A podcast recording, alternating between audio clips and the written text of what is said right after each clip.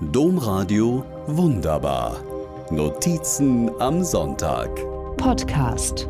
Der 8. März ist ein wichtiger Tag für uns Frauen in und außerhalb der Kirche, sagt Schwester Lea Ackermann abends am Telefon. Ich stehe in der Küche und versuche einhändig ein Blech in den Ofen zu balancieren. Als es mir entgleitet, scheppert es laut. Ungerührt liest Schwester Lea mir weiter aus ihrem Text zum 8. März, dem Internationalen Weltfrauentag, vor. Schon lange kenne ich Schwester Lea Ackermann. Schon in meiner Ausbildung habe ich die Gründerin von Solvodi kennengelernt, wobei Solvodi für Solidarity with Women in Distress, also für Solidarität mit Frauen in Not steht. Schwester Lea redete nicht nur, sie handelte, kämpferisch und klar, hatte keine Angst vor der brutalen Welt des internationalen Menschenhandels. Das Evangelium vor Augen tat sie, was zu tun war.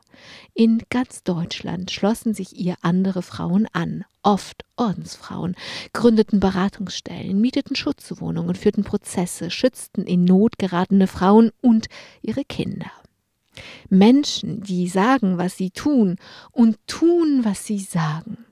Solche Menschen sind, im Gegensatz zu all den Worten in der Welt, denen keine Taten folgen, einfach unfasslich wohltuend.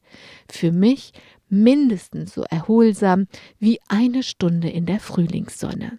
Eigentlich hatte mich Schwester Lea wegen ihres neuen Buches angerufen. Das ist der Gipfel, heißt es. Und es geht darum, wie wir werden, was wir sind. Es geht um Frauen und Männer und ums Älter und Altwerden. Schwester Lea mag älter und vielleicht auch alt geworden sein. Das Kämpfen hat sie nicht verlernt. Schwester Lea ist wütend. Sie ist wütend auf ihre Kirche, die viel zu wenig auf das schaue, was Jesus getan habe.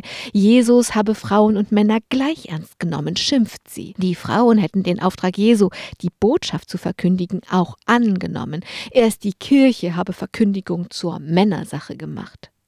Schwester Lea liest mir vor, wären wir Jesus tatsächlich gefolgt, wären alle Christinnen heute Vorreiterinnen für die Gleichberechtigung von Frau und Mann.